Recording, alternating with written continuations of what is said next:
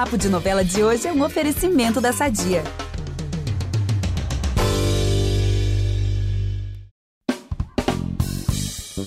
Simplesmente não tem como falar de novelas dos anos 2000 sem aclamar um dos maiores sucessos da faixa das seis.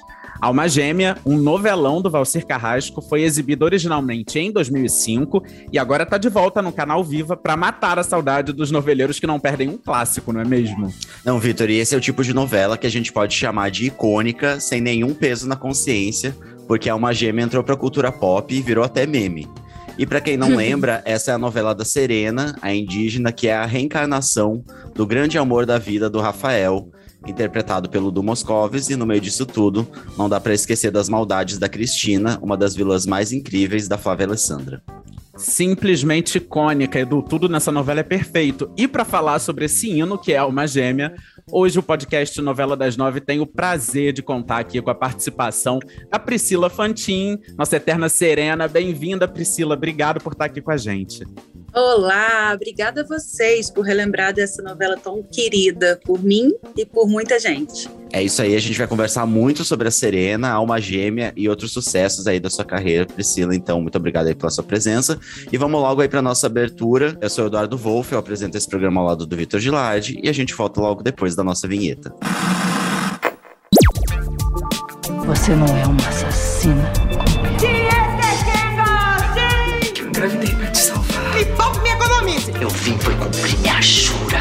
Mistério. É dieta. Eu vou mostrar a você o que acontece com quem ousa desafiar Odette Reutemann. Então, Priscila, vamos começar o nosso papo aqui falando de Alma Gêmea, né? Que é uma novela aí que marcou gerações, aí tem um enorme apelo popular e eternizou vários personagens, inclusive a Serena. Então, eu queria saber de você, qual que é o segredo que você acha que é, que é o sucesso, que explica o sucesso dessa novela e também dessa personagem? Nossa, não sei te dizer, assim, eu, eu acho que o Valcir, ele é muito mestre em fazer folhetins, né? Ele costura muito bem a trama, e Alma Gêmea, especificamente, tratava de um assunto que eu acho que é de, de interesse de muita gente, ou de curiosidade de muita gente, ou até de questionamento de todo mundo, que é, existe vida após a morte ou não. Desperta muito, muita curiosidade mesmo das pessoas. Acho que foi uma novela realmente muito bem temperada e com um tema que todo mundo quer saber, quer ver, quer tem interesse. Então, acho que talvez seja esse o motivo do, É. do grande sucesso que foi Alma Gêmea, né? E quando a gente olha pra Serena, qual que é o legado dela aí na sua vida? Que espaço essa personagem ocupa na sua carreira? Bom, até hoje tem gente que me chama de Serena. Serena é realmente uma personagem muito querida. Desde que a novela passou, em todas as reprises que ela teve, é, já se vão muitos anos e até hoje Serena continua viva na, na, na, na lembrança de muita gente, assim.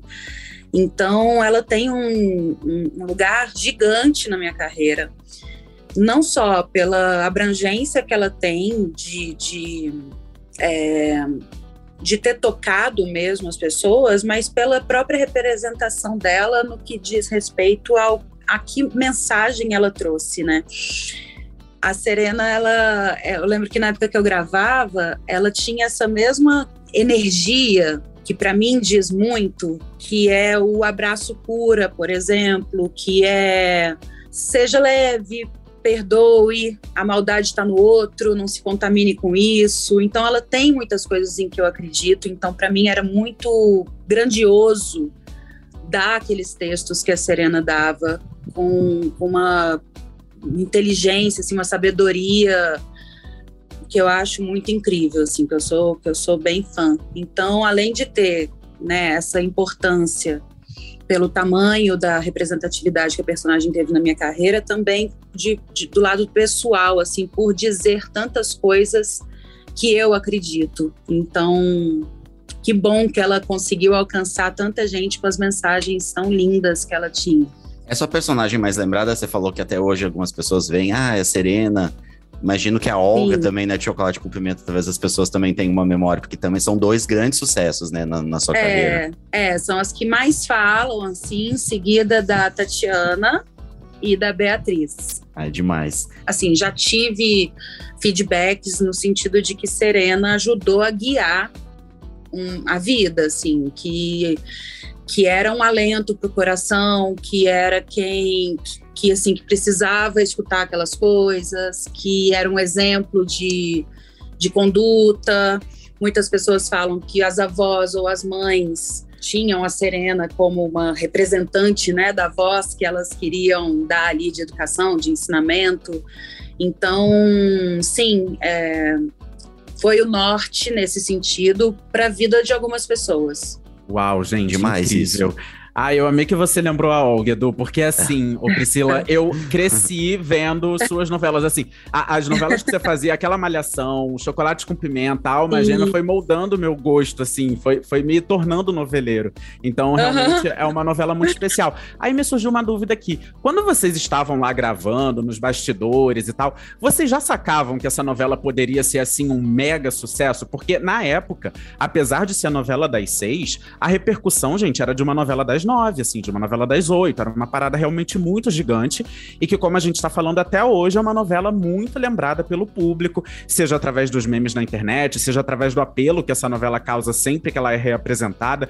Vocês sentiam isso de alguma forma? A gente sentia sim, porque indo gravar, saindo da gravação, na vida, a gente sempre, as pessoas paravam, qualquer um do elenco, assim, para dizer que a novela estava mudando os horários da carga é, de trabalho das pessoas, que as pessoas tipo que largavam às sete, elas passavam a largar às oito porque elas paravam às seis da tarde para assistir a novela e retomavam o trabalho depois da novela. Uau! Então, e a gente ouvindo sobre Ibope, né, media-se muito Ibope naquela época, era um Ibope que não era alcançado há 10 anos numa novela das seis na Rede Globo, sim. Então, sim, isso permeava ali os bastidores, a gente sabia o que, que a gente estava fazendo. Gente, que tudo, porque isso já traz uma alegria, mas também imagino que deve dar uma responsabilidade, né? E, gente, ó, associação não pode dar nada errado, temos que seguir nessa toada até o fim. Mas que bom, né? Que já vinha esse feedback durante o trabalho, né? Sim, sim. E, e, Priscila, a gente estava falando aqui desses memes, né? Essa novela é um hit total, ela fez sucesso, como, como o Edu disse, ela entrou aí pra cultura pop, várias cenas, momentos, viraram figurinha. A Débora, né? A Ana Lúcia Torre maravilhosa, a Cristina, da própria Serena. Você usa esses memes de alma gêmea? Você tem algum preferido, assim? Você usa no zap? Não sei. ah, eu acho que São Paulo é uma coisa que, que faz parte, assim, das, às vezes. Ai, gente, que máximo. E assim, é muito curioso, porque esse lance dos memes, isso também vai mostrando assim como que a visão de uma determinada obra pode ir mudando ao longo do tempo ou não, né? Porque assim, aquelas cenas ali é, de, de Cristina e da Débora não eram exatamente cômicas, mas hoje a gente fica rindo, né? Tipo, porque é. realmente tem, tem uma dose de criatividade também naquilo, aquele fim maravilhoso da Cristina. Enfim, e hoje em dia com essa pauta aí da representatividade na TV, uma das cenas recuperadas, inclusive, é uma que rola até um questionamento racial, né? Em relação ali a Serena. Tem aquela fala, ah, Serena, você também é branca. É branca, sim. E aí a Serena explica que, na verdade, ela é filha de uma indígena com um homem branco. Eu queria saber o seguinte, como que você lida, assim, com esses temas? Você, por exemplo, voltaria a interpretar uma indígena novamente? Ou você, hoje em dia, pensaria mais nessas questões? Olha, a primeira coisa que, que eu falei quando eu recebi o convite para fazer a Serena foi como assim? como que eu vou fazer uma índia, né? Se eu, se eu, não, eu não me pareço com uma índia. Então o Valcir falou que ele queria contar também sobre uh, essas invasões que aconteceram nas tribos do nosso país e que acontecem no mundo todo, né? A colonização, enfim, desde sempre. Então, ele me contou que a história da Serena era porque a tribo dela foi invadida por holandeses que acabaram com a tribo, inclusive, queimaram tudo. É, foi uma violência que aquele povo viveu. E um deles estuprou a Índia, mãe de Serena. E então nasceu Serena, e isso justificava o fato de ela ser branca, de olhos claros, né? Então, se era essa história a ser contada, eu concordei. É, eu acho que também faz parte do nosso povo a miscigenação e também trazer à tona a forma como as coisas aconteceram, né? É importante a gente falar também é, do lado não romântico das coisas. É, então, se eu consigo representar é, uma história plausível, é, pertinente e que também tenha dados históricos e tudo mais, é, eu não tenho por que negar, né? Afinal de contas, essa é a minha profissão. Então, eu acho que a representatividade é importantíssima. Eu acho que cada vez mais torço para que tenha. É, acho que o trabalho do produtor de elenco é justamente encontrar atores que tenham características mais fiéis possíveis a, ao personagem da história que está sendo contada, todo o contexto histórico, sociopolítico, econômico, cultural daquele personagem, né? Porque é toda uma trama, tudo tem um propósito. É... Então, torço muito para que cada vez mais tenha essa mão de obra diversa, né? Para que possa, sim, trazer mais a representatividade. Priscila, continuando o nosso papo, né? Você já falou algumas vezes aí na mídia sobre um momento da sua vida em que você lidou com a depressão. É, esse é um tema super importante da gente falar, porque muitas vezes né, rola essa romantização da vida de artista. A gente sabe que não é bem assim, somos todos seres humanos, temos nossas questões, temos nossos problemas. E eu queria que você falasse um pouco desse processo, como que você identificou que você estava passando por essa doença, como é que você lidou com essa doença, tudo, enfim, se você puder dividir um pouco com a gente, que a gente já teve uma, um papo aqui muito importante com a Bárbara Borges, quando ela falou também sobre é, questões de saúde mental ali da vida dela, desse paralelo entre a vida de artista que vive, a gente, né, às vezes como público enxerga muito essa coisa glamourizada, e enfim, né, a gente sabe que no fim das contas somos todos seres humanos com nossos problemas, etc. Então, eu queria deixar esse espaço para você falar, se você se sentir à vontade, claro. Claro, não, eu acho super válido e até necessário, né, que a gente fale cada vez mais sobre isso. Acho que de uns tempos para cá, justamente por conta de redes sociais e de estarmos nos mostrando, podemos, podendo nos mostrar mais enquanto pessoas comuns, né, que, que têm suas vidas, que têm suas dificuldades, que tem que pagar conta, que pega, vai ao supermercado e tudo mais, acho que a gente já quebrou um pouco essa essa romantização, essa idealização, né, esse glamour todo que colocam. Eu acho que o glamour ele pertence mais a uma época onde só tínhamos os canais de TV aberta uhum. e as revistas para a gente saber o que, que acontecia mensalmente né, um pouco ali na vida, e aí só mostrava realmente um pedacinho da vida dos daqueles que apareciam na televisão. Eu acho que hoje em dia todo mundo aparece e se mostra, então acho que já quebrou, isso é uma coisa boa, né? A gente já quebrou esse essa ilusão de que de que artista é inalcançável, é inatingível. É, e, portanto, está mais acessível pensar que temos nossas dificuldades, assim como muitas pessoas é, de voz né, nacional e até internacional já colocaram também as suas questões, é, as suas doenças. Todos estamos sujeitos a todo tipo de mazela seja mental, física, espiritual, enfim. Todos estamos sujeitos a qualquer acidente que possa acontecer, né? Então, acho importante, sim, pelo fato de desmistificar e, e, de diminuir o preconceito que existe ainda sobre as doenças mentais. Sim. É, se as pessoas têm preconceito até em falar que, se, que, que não pode fazer terapia porque terapia é coisa de doido, imagina você falar que você tem uma doença né, mental, um transtorno, um transtorno de ansiedade, de bipolaridade, de obsessivo compulsivo, de pânico, tá, te colocam todo no, tudo no mesmo lugar, né, da loucura. E cada um tem a sua peculiaridade. E eu acho que a gente desmistificar isso é muito importante principalmente para as pessoas que têm esse tipo de preconceito, porque talvez sejam, sejam as que mais precisem de acesso a, um, a uma terapia, por exemplo. E para você, assim, qual foi o principal aprendizado, né, que você colheu desse seu processo? E que mensagem você deixa para quem talvez esteja passando, né, por um momento parecido, enfim? Acho que o autoconhecimento é o principal, assim.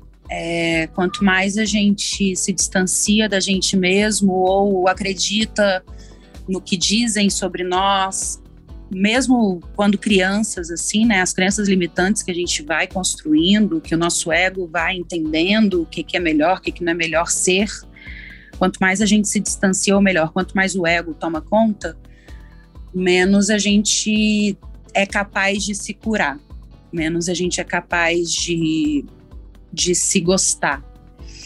Então, eu acho que o autoconhecimento é fundamental para todo ser humano, é, porque o amor próprio é o que faz a gente conseguir se enxergar e se enxergar enquanto al, al, algo, alguém é, fundamental e pertencente a, ao todo. Eu acho que muitas das doenças mentais, elas vêm pela, pela falta de contato consigo mesmo, por negar certas coisas, pela dificuldade em lidar com suas sombras, com seus defeitos. É, então, acho que se olhar no espelho, enxergar tudo isso, aceitar que você é tudo isso, que você não é só a sua parte boa, faz com que a gente consiga se acessar para se curar e se abraçar e se amar, assim. A gente precisa se aceitar para se amar e só se amando é que a gente vai conseguir amar os outros e que a gente vai conseguir ser amado. A gente às vezes coloca no outro a responsabilidade de amar a gente ou de preencher o nosso vazio e é só a gente que pode fazer isso por, por nós mesmos, assim. Por isso que muitos relacionamentos não são complicados, né? Porque as pessoas se juntam para que o outro tape um buraco que você tem dentro de você. E quando não tapa, vira um problema, e tem discussões, e tem ciúme, tem possessividade, aí vai gerando um monte de outros conflitos para com o outro que na verdade estão todos dentro de você. Então acho que o autoconhecimento ele é a grande chave para a cura e para o amor e, para e aí por diante, né, para as relações, enfim. Ai, que reflexão super importante, gente. E hoje em dia, Priscila, é, a depressão é uma página virada na sua vida ou você ainda lida com essas questões, ou, enfim? Eu acho que a depressão em si, sim, mas existem alguns outros, algumas fragilidades em relação a ao emocional, assim. Então, já tive alguma uma, alguma uma síndrome de pânico ou uma crise de ansiedade. São bem espaçadas, assim, mas, assim, estou sujeita a. O importante, né, é que eu reconheço isso. Então, no momento em que eu estou entrando em alguma, da, alguma situação que eu entenda que eu tô que está que tá saindo do meu controle mesmo, eu já consigo lidar melhor, assim, não vira, não toma conta de mim, né? Então, sim, tenho ainda algumas questões de algumas fragilidades, mas nada que seja maior do que eu. É isso. Por isso que o autoconhecimento é tão importante, né? E todo esse processo terapêutico, enfim. Porque aí você já identifica e já sabe, já consegue lidar melhor com aquilo. Vamos aproveitar que estamos falando de família tudo e falar do nosso patrocinador? Há 80 anos, a Sadia leva qualidade, sabor e praticidade para a mesa dos brasileiros. Sabia que o presunto mais vendido do Brasil é da Sadia? Assim como os outros produtos da marca, ele é muito gostoso e combina com vários momentos do nosso dia, do omelete no café da manhã até a saladinha no almoço. Seja qual for o dia, seu dia pede Sadia. Bom, Priscila, voltando a falar aí da sua carreira, você tá longe das novelas desde 2016, inclusive quando fez Eta Mundo Bom, a Diana, eu amo essa novela, vi tudo de novo quando passou agora, não vale a pena ver de novo. e, e você já disse que volta às novelas quando encontrar uma personagem que faça sentido para você. Então eu queria saber, assim, duas coisas. A primeira é, que tipo de trabalho você gostaria de fazer? O que exatamente é fazer sentido para você? E a outra, se você uhum. sente vontade, se você sente saudade, na verdade, de fazer novela? Ou se já tem alguma coisa em vista aí que faça sentido nessa volta à TV? Não sei te responder a primeira pergunta, não, não tem nada idealizado. É realmente se algo me tocar ou eu achar que seja de suma importância para, enfim, para as pessoas, né, que, que podem é, acessar, ter acesso a, ao conteúdo. Sobre planos, assim, eu estou em cartaz com a minha peça de teatro, que eu faço junto com meu marido. A gente já faz há três anos, ficamos parados aí por conta da. Aliás, vai fazer quatro anos. Bom, enfim, a gente começou em 2018. E aí a gente parou um pouco por causa da pandemia, então a gente retomou porque a gente ainda tem muito o que fazer com esse espetáculo, né? Esse espetáculo ele foi, ele foi idealizado para viajar o Brasil todo e conseguir atingir os lugares onde normalmente não se recebem peças que não fazem parte do circuito, né, nacional assim. Ai, que máximo. Então, a gente inclusive separou aqui um tempinho para falar dessa peça daqui a pouco. É, então a gente, como a gente começou essa peça é, com com uma responsabilidade social. A gente encomendou esse texto a partir do momento em que a gente foi convidado pelo Centro Cultural Brasil Moçambique para fazer uma apresentação, uma leitura, alguma coisa que pudesse arrecadar fundos para um instituto é, de Maputo que cuida de crianças com AIDS. A gente encomendou esse texto e a partir do momento que a gente iniciou dessa forma, quando a gente resolveu montar mesmo a peça, é, a gente não quis abandonar esse lado social. Então, o nosso intuito é levar a arte para o maior número de pessoas, principalmente as que não têm acesso à arte à cultura, mas também casado com algum incentivo social, no sentido de visitar alguma instituição local da cidade, arrecadar alimentos, fazer o espetáculo para os assistidos de instituições ou levá-los ao teatro.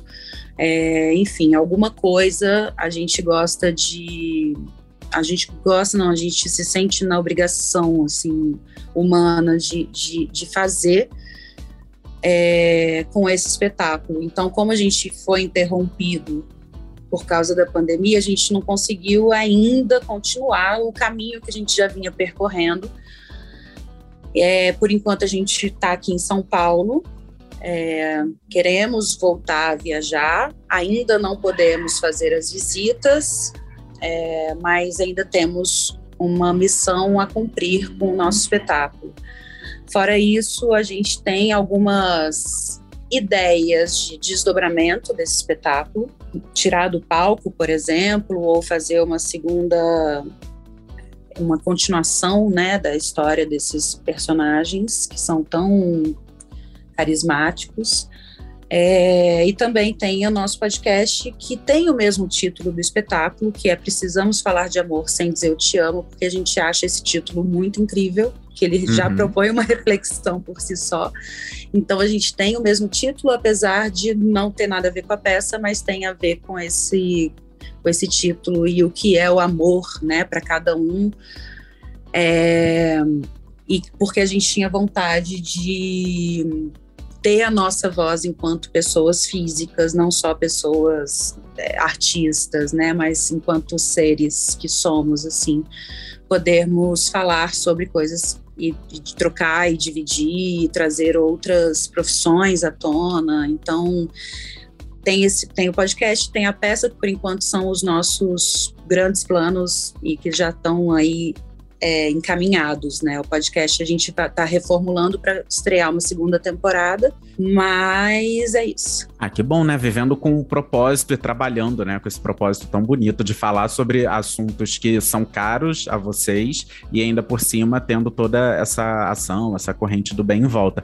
Agora, ainda sobre as suas novelas, além de Malhação, você fez sete novelas e quatro delas são do, do Valcir, do Valcir Carrasco. Queria saber como que é a sua relação com ele, se você tem vontade vontade de trabalhar com ele novamente? Se vocês formaram uma amizade para além da parceria de trabalho? É, a gente retomou, né, depois de alguns anos sem trabalhar junto, com o Eta Mundo Bom, que foi uma delícia. É, o Valcir ele tem, ele conversa com a gente através do, dos próprios capítulos, assim, né? Às vezes até mesmo através dos personagens. Então, a gente tem algo além, mas fica restrito a esse diálogo ali ali durante o, o percurso profissional mesmo.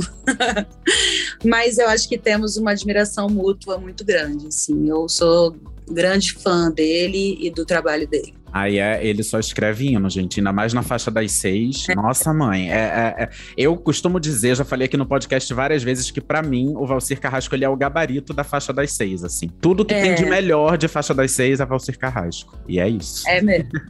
Não, o, Concordo. su- o sucesso é tão grande que ou tem uma novela dele no Vale a Pena, ou agora tem uma nova faixa de novelas na Globo tá representando o Cravo e a Rosa, ou a gente vai estar vendo uma novela dele no Viva. Então é isso, o Valcir tá sempre no ar, seja com uma novela inédita, seja com uma reprise, porque é isso, sucesso é sucesso. Priscila, você falou da peça aí do podcast que você fez é, em parceria com seu marido, né, o Bruno. Queria que você comentasse com a gente um pouco dessa sua parceria na vida e também no trabalho. Como que é essa relação de vocês? Se esse excesso de convivência às vezes é uma questão, como é que, é, como é que funciona essa parceria de vocês? a gente acha uma grande sorte. A gente prefere estar junto e a gente não só faz o nosso espetáculo e o nosso podcast, mas a gente também tem a nossa própria empresa de, de agenciamento da nossa carreira, assim. Uhum. Então, a gente faz tudo relativo ao nosso profissional. Um cuida do outro, somos nossos agentes e empresários e representantes e idealizadores e ação criativa. A gente é realmente a gente entendeu que a gente é uma potência e que a gente, a gente consegue um ter o olhar pelo outro que ninguém mais teria, assim, de cuidado e de confiança, sabe? Então a gente acha uma grande sorte poder estar junto no profissional e principalmente no pessoal, porque como a gente trabalha junto, a gente tem se deixar, a gente trabalha 24 horas por dia, né? Como somos os nossos administradores das nossas carreiras, a gente está o dia inteiro fazendo finanças, levantamentos e orçamentos, é, enfim. Então, estarmos juntos pro- proporciona momentos que a gente lembra de ter e faz questão de ter enquanto casal, enquanto amantes, namorados, né? Então, pra gente é só lucro poder estar o tempo todo junto. Ai, que bom. E fiquei curioso a respeito do podcast, confesso que eu não conhecia, mas já que estamos aqui num, num podcast também, de- queria que você aproveitasse para deixar o serviço. Está em todas as plataformas, é só procurar pelo Tá. nome da peça. Precisamos falar de amor sem dizer eu te amo, é só procurar ali nas plataformas que a gente te encontra. Tem na Olá Podcasts e tem no Spotify Aham. e tem no YouTube também o canal Hum. que é do podcast. Então a gente está reformulando tudo para ter uma cara, de repente é, deixar de ser podcast, né? Ser- a, gente, a gente até chama de programão, porque desde o primeiro episódio a gente já faz o vídeo também Aham. e temos vontade de fazer ao vivo. Então, assim, estamos reformulando. Nosso primeira, nossa primeira temporada tem 20 episódios. E se você procurar no YouTube pelo nome da peça, ou no Spotify, ou na Olá Podcast, você vai encontrar. Gente, que máximo. E que máximo esse encontro de vocês dois, né? Porque, assim, super parceiros na vida, também no trabalho. E eu achei o máximo que você já falou, que isso era até uma questão minha, assim, que eu ia, eu ia te perguntar. Se essa questão do tempo de vocês dois juntos o tempo todo, se isso não é uma, uma questão, assim, pra vocês. Se vocês conseguem se resolver bem. Sim, sim, é até melhor, assim. A gente, como eu disse, a gente confia muito no olhar do outro é, e admira muito a postura do outro também, prof- profissional e pessoal. Então tem uma confiança muito absoluta mesmo. Muito absoluta é redundante, né? Uma confiança absoluta. Então, o que, o que a gente fica realmente alerta, assim, é para poder é, conseguir separar as coisas, né? Então a gente faz muita questão de ter os nossos momentos de, de marido e mulher, assim, é, porque o resto do tempo todo a gente está trabalhando, pensando, planejando, criando. Então a gente preza muito pelos nossos momentos enquanto casal. Gente, mas que lição, porque assim, a pandemia, muitos casais relataram isso, né? Ah, a gente teve que ficar junto o tempo todo, e aí foi aquele choque, rolou aquela coisa, né? Acho que bom que vocês estão é. tirando de letra aí essa parceria de Mas vocês. eu acho que isso tem um pouco daquilo que a gente falou lá atrás, né? De que o, os, muitos casais acham que o outro tem que completar, com, completar alguma coisa faltante, né, em si. E aqui no nosso caso, é por isso que a gente bate tanto na tecla do autoconhecimento, né? São dois inteiros que estão compartilhando juntos. Assim, eu não sou responsável pela felicidade dele e vice-versa. Eu sou responsável pela minha felicidade e juntos podemos ser fe mais felizes ainda, né? Ai, gente, sua reflexão importantíssima nesse papo com Priscila Fantin. Olha, eu tô amando o papo, mas infelizmente está chegando ao fim. E aí tem a nossa última pergunta aqui, Priscila, que a gente faz para todos ah. os convidados, porque esse é um podcast tá. que acredita na supremacia da novela brasileira, a gente espalha a palavra da telenovela. Então é o seguinte, a gente quer saber qual novela mais te marcou enquanto telespectador, assim, aquela novela que você para tudo para ver, que você fala é a novela da minha vida. Olha, eu preciso confessar que eu não fui uma criança adolescente Olha, noveleira. Que curioso. Eu, eu comecei a trabalhar em novelas aos 16 anos, então antes disso, o que eu tinha de contato eram amigas minhas que eram muito noveleiras.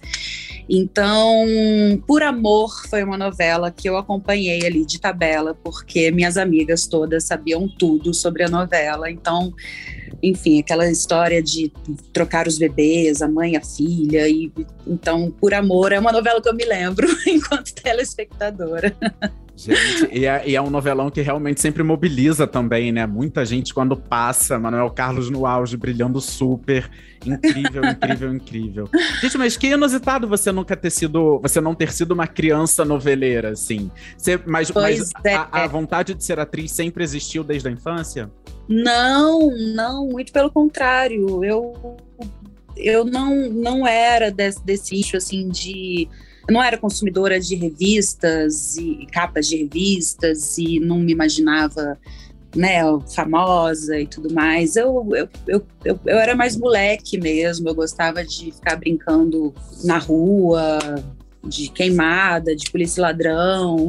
Eu preferia estar tá brincando mesmo do que estar tá em casa. E eu queria ser veterinária, queria ser publicitária. Acho que o mais próximo né, dessa, desse lugar de comunicação foi a publicidade, assim, que chamava a minha atenção. Mas atriz eu não tinha pensado. Gente, ó, vai que é uma missão aí de vida, de, de outras vidas, não sei. Foi assim qual... que eu entendi. É, tal qual Serena, né? Uma coisa meio assim que te levou. Mas que bom, então, que você se tornou atriz. Uma atriz maravilhosa que a gente ama ver, ama rever as novelas que você fez. E tá louco pra ver você fazendo mais novelas. Falei que sem pressão, mas ó, se quiser voltar, estamos aí esperando, tá?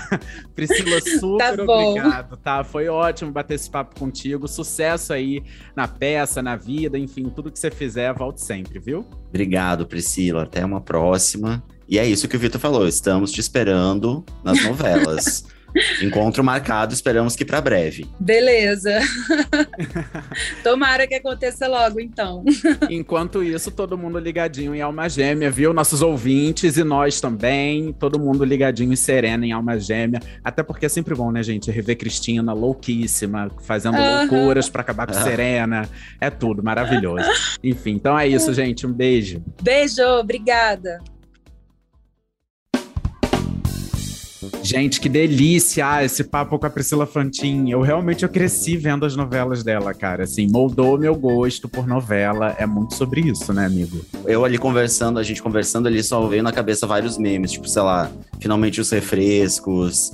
né? A Débora, tem um da Débora, aquela deitadinha no sofá, que a alma Eu amo saindo, esse. assim, sabe? Eu amo Eu esse. amo esse, é maravilhoso. Não, e é Tá Mundo Bom, né? Que é uma novela mais recente ali. Verdade. Que, que é uma novela que bombou como se fosse assim, início dos anos 2000. Foi uma parada meio, meio catártica também. Gente, que delícia esse, esse episódio como um todo. Que delícia a Alma Gêmea de volta. Mas o podcast Novela das Nove fica por aqui. Para ouvir os nossos programas, você sabe, pode usar o Globoplay ou entrar no G-Show. Também tem nos aplicativos de streaming. É só você procurar por Novela das Nove que você vai encontrar todos os nossos episódios. E ó, dependendo aí da plataforma que você usa, não deixa de seguir a gente no Spotify ou na Amazon, de assinar o nosso podcast no Apple Podcasts, de se inscrever no Google Podcasts ou no Castbox, ou de favoritar na Deezer, porque assim você recebe uma notificação sempre que um novo episódio nosso aqui estiver disponível. Eu sou Vitor Gilardi, apresento esse programa ao lado do Eduardo Wolff. A gente também produz e assina o conteúdo desse podcast e a edição é do Thiago Jacobs. É isso, galera. Até a próxima. Um beijo e todo mundo ligadinho em Alma Gêmea. É isso aí.